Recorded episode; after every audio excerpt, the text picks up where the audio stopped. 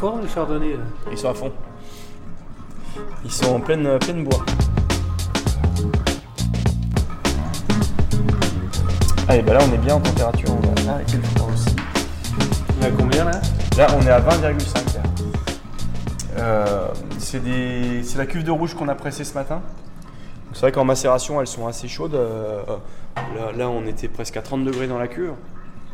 Et puis une fois qu'il n'y a plus la qu'on a pressé, il n'y a plus la partie macération, donc la température a plus beaucoup d'intérêt. Donc on préfère les, les, baisser un petit peu autour de 20 degrés pour qu'elles euh, finissent de fermenter tout, tout tranquillement.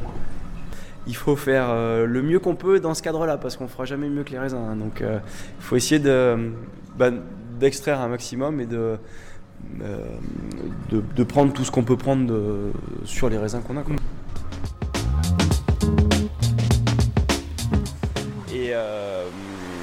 on sait qu'il y avait une construction ici autour de l'an 1000. Donc on sait que le lieu était déjà habité autour de l'an 1000. Alors bien sûr, on n'a pas la trace écrite pour prouver que c'est la famille qui l'habitait. Mais par contre, euh, le lieu dit s'appelle les Potiers et notre famille s'appelle Potier. Et en fait, les noms de famille euh, datent à peu près entre le 12 et le 13e siècle. Donc il y a de grandes chances que notre famille était déjà là autour des années 1300. quoi, voilà. Donc, euh, donc voilà, on est peut-être là depuis 1000 ans, mais on est certainement là depuis au moins 700 ans. quoi. Avec la culture de la vigne déjà Bah, ou- la vigne existait ici et euh, depuis, euh, depuis l'Antiquité a beaucoup été développée au Moyen Âge, donc il y a de grandes chances que, oui, que, que la vigne était déjà présente à cette période. Les, donc là on est en appellation côte rouennaise, la Loire volcanique regroupe la côte rouennaise, les côtes du Forêt, les côtes d'Auvergne et puis Saint-Pourçain. Donc quatre vignobles euh, un petit peu, euh, on va dire, euh, d'altitude euh, de, euh, du sud de la vallée de la Loire. Je sais qu'il y a une centaine d'années, il y avait à peu près 12 hectares de vignes. Euh, ensuite, mon grand-père, ça a été les années 50-60, où là, il- la grosse crise viticole euh, ici. Et là, il y avait plus que d'entre 2 et 3 hectares de vignes. Et puis, c'est la génération de mon père qui a commencé à, replanter et à remonter le vignoble. Et euh, aujourd'hui, on a 22 hectares. Avant, avant, puis une, une bonne partie de la génération de mon grand-père, c'était du bio euh, à l'ancienne. Donc, labour à cheval, euh, traitement soufre et cuivre, et puis voilà, fumier des, fumier des vaches. À partir de 2010, on a fait les premiers essais de biodynamie et on est certifié depuis 2012. Voilà, c'est notre euh, dixième millésime biodynamique. Donc on- nous, on a la chance d'être en polyculture et d'avoir des vaches, donc on fait nos propres composts avec le fumier de nos vaches. Donc ça, c'est super intéressant. Et puis après, on travaille beaucoup avec les tisanes de plantes aussi pour, le, pour euh, aider les vignes à se défendre par elles-mêmes en fait. quoi. Je pense que la biodynamie aide à. euh, Pour moi, la biodynamie, c'est la recherche de l'équilibre. Et je pense que la, la biodynamie aide à réguler un petit peu ces excès climatiques et à mieux s'en sortir dans les années compliquées. Voilà. Et c'est vrai qu'on a. on- je, pense qu'on a. L'année dernière, on a lissé un peu les excès de, de chaleur. Cette année, on a peut-être un peu lissé les excès d'eau. Voilà. C'est toujours très difficile, c'est du ressenti parce que euh, on fait tout le domaine en biodynamie. Si j'avais une parcelle qui n'était pas faite en biodynamie, je pourrais comparer, mais là, c'est pas le cas. Mais, mais c'est un peu vraiment le ressenti que j'en ai.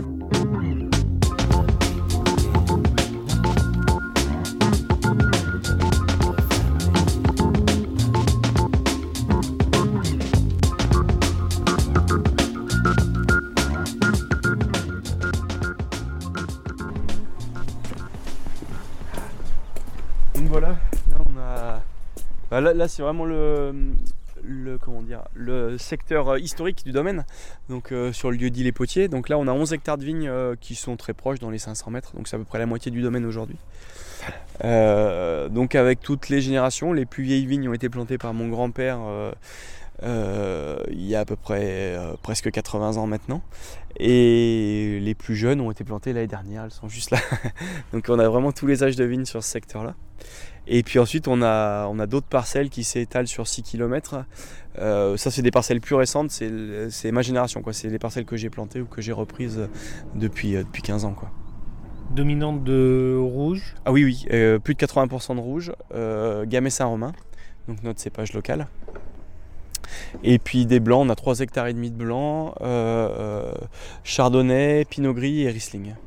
Quoi du Riesling Bah, parce que j'adore ce cépage et parce que c'est un cépage qui est qui je trouve donne des super résultats sur les terroirs de granit et c'est le cas chez nous quoi.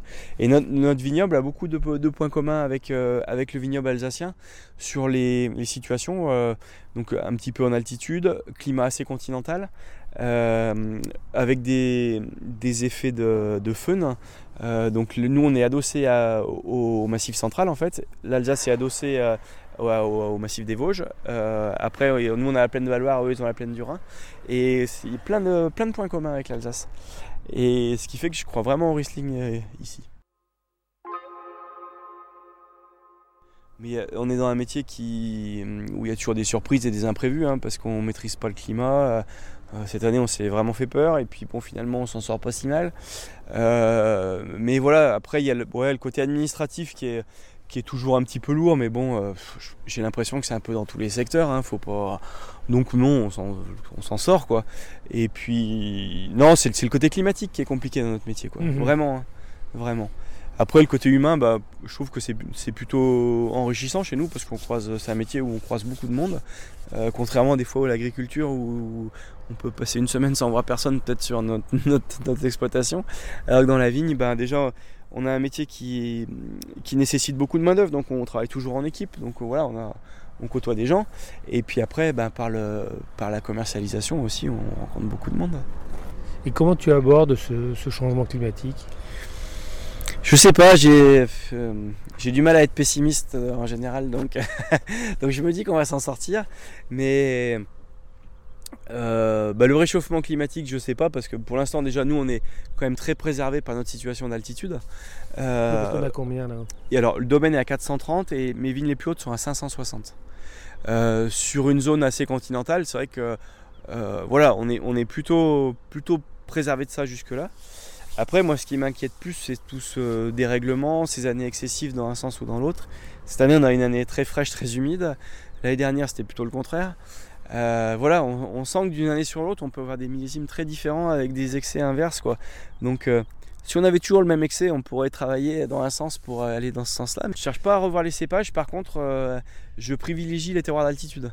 Aujourd'hui, je plante plus rien en dessous de 500 mètres.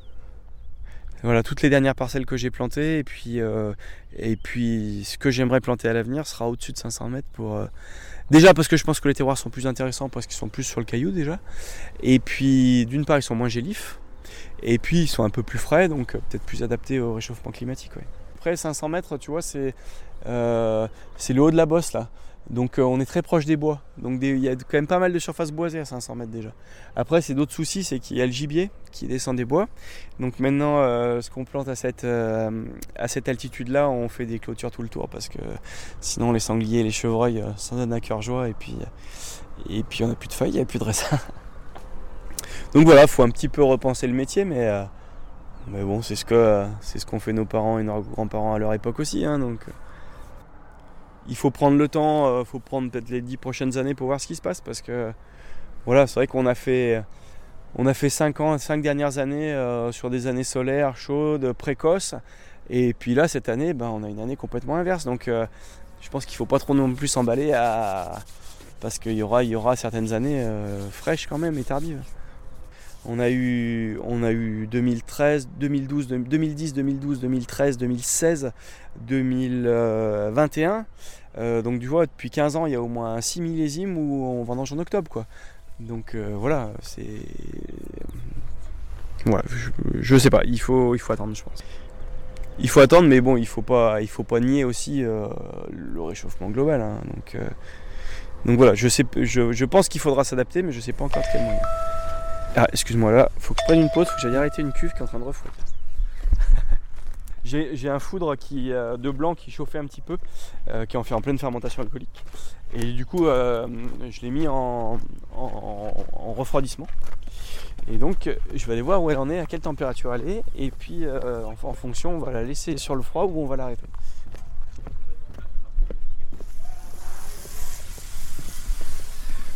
Alors nous, on a un, un vignoble qui est, qui est, qui est mûr à peu près tout en même temps en fait.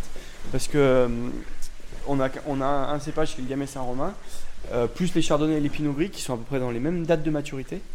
Et si on veut vendanger mûr, il faut tout qu'on rentre en allez, maximum 10 jours. Donc on a une, on a une équipe de vendangeurs qui est importante euh, pour pouvoir tout rentrer vite. Donc nous on a un, travail très intense mais qui est pas très long. 18, allez on va arrêter. On ouvre des vannes pour faire passer de l'eau froide dans les échangeurs, euh, mais c'est très facile de passer à autre chose et puis d'oublier tes vannes et puis de retrouver ton blanc à 5 degrés de, de 24 heures plus tard et de dire merde j'ai fait une connerie puis là tu, bloques tes fermentations puis c'est compliqué quoi. Donc euh, quand, je, mets une vanne, euh, j'ai pas de régulation automatique, j'ai pas de sonde, j'ai pas d'ordinateur qui calcule tout ça. Moi j'ouvre des vannes ou pas. Donc quand je la mets, je mets un minuteur, une ou deux heures en fonction de ce que je veux faire et puis après ça me fait penser de revenir voir ma cuve et de pas l'oublier quoi. C'est un foudre de vin recto de chez Stockinger, donc c'est un foudre ovale. Euh, et on vinifie des blancs dedans. Donc là, c'est des chardonnays. J'ai des chardonnays et des pinot gris à côté. Euh, voilà, donc ça, ça permet de faire des, des chardots euh, pratiquement pas boisés et puis sur un style plutôt frais, tendu. voilà. Et cette forme ovale, ça apporte quoi par rapport Alors, ça permet de moins graisser les, les vins parce que la surface sur lit est plus réduite par rapport à un foudre rond. Et puis, il y a un autre avantage, c'est le gain de place qui prennent un petit peu moins de place. euh. Et puis, ça correspond vraiment à ce qu'on veut faire aujourd'hui, faire des vins euh, qui, soient, qui soient bien élevés mais peu boisés. Quoi.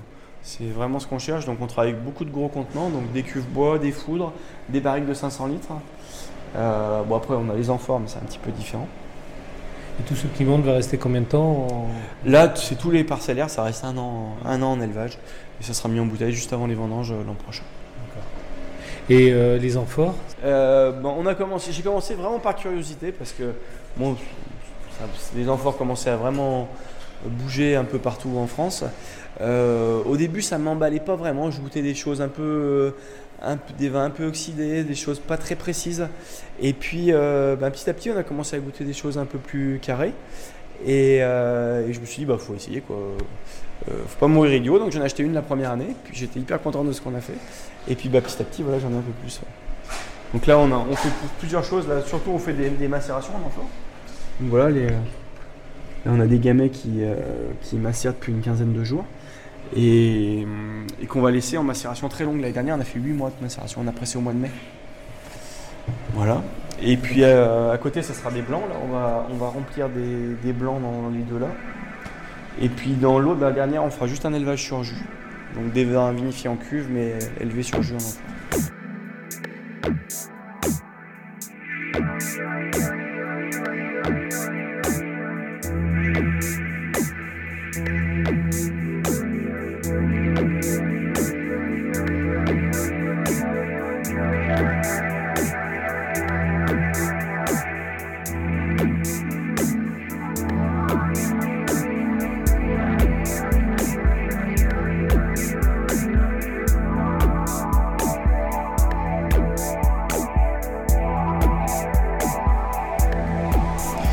Puis à côté, là, on est en train de nettoyer des barriques pour entonner des blancs euh, cet après-midi. Lavage vapeur et après rinçage à l'eau claire. Ça, c'est des fûts que tu gardes combien de temps Moi, je les garde une dizaine d'années. Je fais très peu de bois neuf, donc euh, j'ai mon renouvellement et euh, à peu près sur 10 ans. Voilà. Donc là, on est dans la partie très ancienne du domaine. Là, c'est une cave voûtée qui a, qui a 150 ans. Les blancs qui sont en fermentation, donc des chardonnays, des pinots gris et puis des aligotés. C'est les aligotés qu'on fait en collaboration avec mon copain Vincent Giraudon. Euh, voilà, on fait une cuvée qui s'appelle Primavera. Donc voilà, lui il fait les vignes et puis moi je m'occupe de la partie vinification et commercialisation. Et hyper actif, quoi. Ouais, ouais, j'aime pas trop m'ennuyer donc euh, dans le doute je me charge un peu. ça détartre euh, le, le- le tartre de l'année d'avant et puis ça, ça, ça stérilise pas parce qu'il en faudrait plus mais ça, ça nettoie déjà pas mal quoi. La vapeur elle doit être à je sais plus combien 160 degrés Ouais, ouais, c'est ça. Ouais. 150. Donc tu vois ça fait une, une ambiance hyper chaude à l'intérieur et voilà.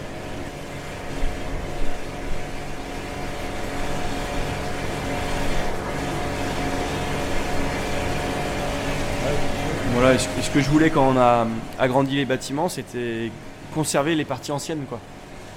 Et cette cave-là, elle était, euh, elle était pas dans la continuité des bâtiments. Il fallait sortir dehors et puis on re-rentrait dans cette cave. Et, euh, et du coup, l'agrandissement nous a permis de faire tout communiquer. Et voilà, je, trouve que le domaine il s'est construit au fil du temps et il faut, garder ces parties anciennes. Et même si des fois elles sont un petit peu moins pratiques à travailler, euh, je trouve que ça fait partie de l'histoire du domaine. Et, pour faire de l'élevage en barrique, c'est des conditions qui sont au top, quoi, parce que c'est des caves qui sont fraîches naturellement, qui sont humides naturellement. On n'a rien inventé de mieux aujourd'hui pour mettre des barriques. Quoi. Il n'y a pas de clim en plus. Non, il n'y a pas de clim. La cave elle est enterrée. et, et, quand on a fait la nouvelle cave, on l'a fait dans le prolongement exprès pour essayer de garder un peu les mêmes conditions. Mais avec les matériaux modernes, entre guillemets, on, a la fraîcheur, mais on n'arrive pas à avoir l'humidité naturelle. Et pourtant, on a essayé de garder des, euh, des liens avec le sol, tu vois, on n'a pas, pas, tout bétonné. et, et c'est quand même pas les mêmes euh, conditions.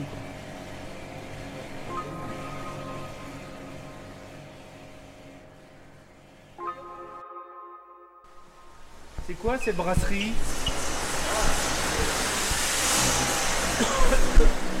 C'est une bière qu'on fait avec mon voisin. On s'est associé pour, euh, pour faire cette bière-là. Moi, ça faisait très longtemps que j'avais envie de faire de la bière. Et puis, il se trouve qu'il y a une maison qui s'est vendue à 200 mètres d'ici. Et c'est un brasseur qui l'a acheté. Et du coup, on a monté. Euh, on s'est associé. Puis, on a, fait, euh, on a créé deux bières.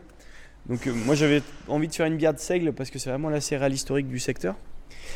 Sur nos terrains assez pauvres, le blé fait marche pas trop et ils cultivaient du seigle.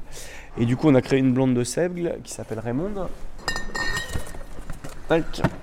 Et puis euh, on a créé une bière euh, aussi euh, avec des mous de raisin. On met des, jus de gamay dedans et du coup c'est une fermentation en levure indigène du raisin. donc ça fait une bière rose qui est, qui est très fruitée. voilà. Et puis bon, il y en aura peut-être d'autres à l'avenir.